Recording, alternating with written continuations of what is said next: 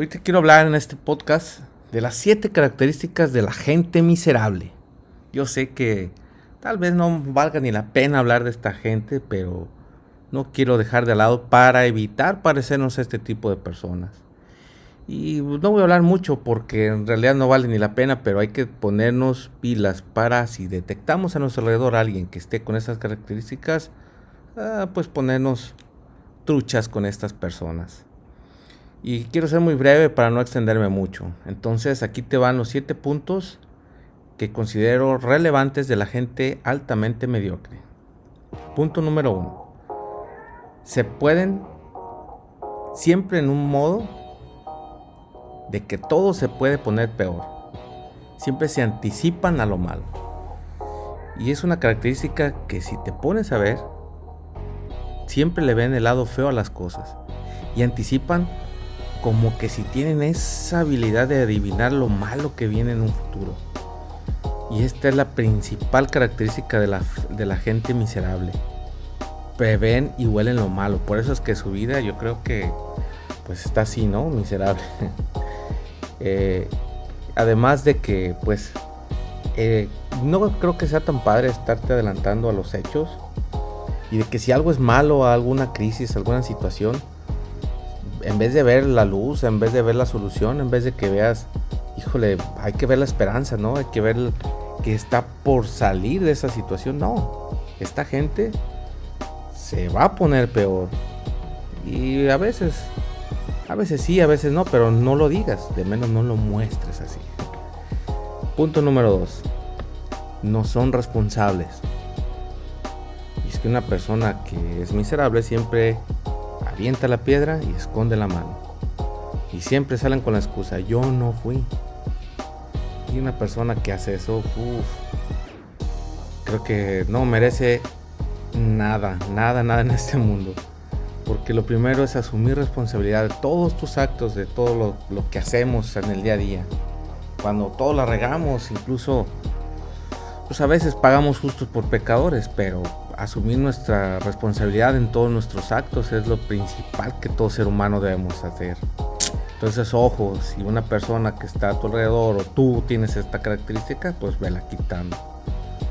Entonces, punto número 3. Siempre hay excusas para no arriesgarse.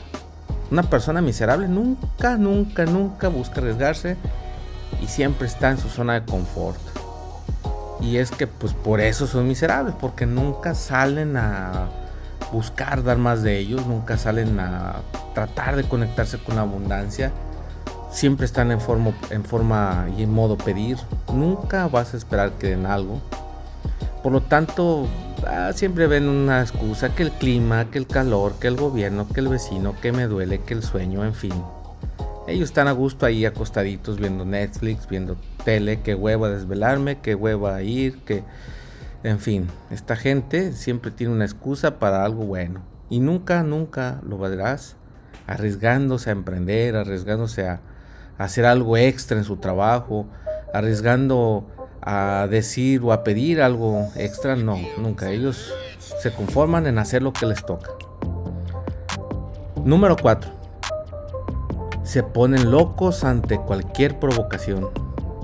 Y es que la gente miserable, aparte de todas estas características, no obstante con eso, pues una falta de inteligencia emocional es otra cosa que no tienen ni manejan en lo más mínimo. Y eh, a causa de un agente externo, pues pierden la cordura a la primera provocación. Por mínima que sea, pasa una mosca, les hace y pierden la cordura. Y no se diga la hora que cae un, una situación más extrema donde se requiera fuerte, fuerte inteligencia emocional, pues no pueden afrontarla.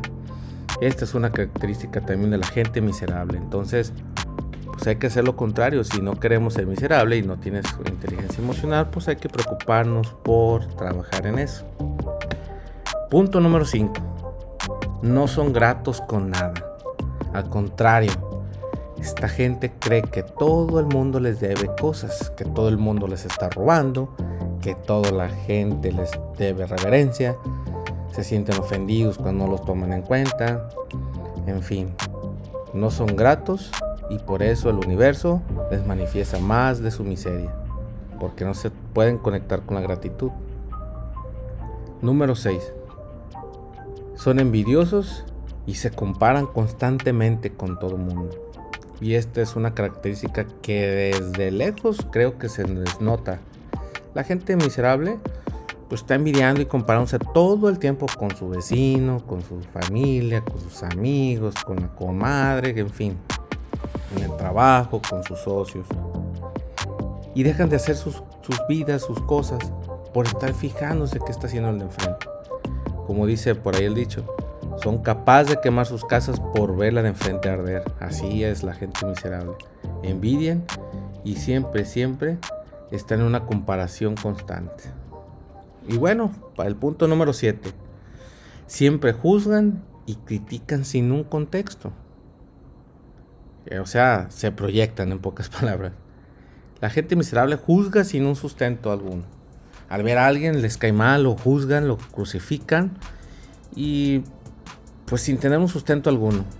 Y esto va en contra, todos estos siete puntos va en contra de todo lo que la espiritualidad eh, nos enseña.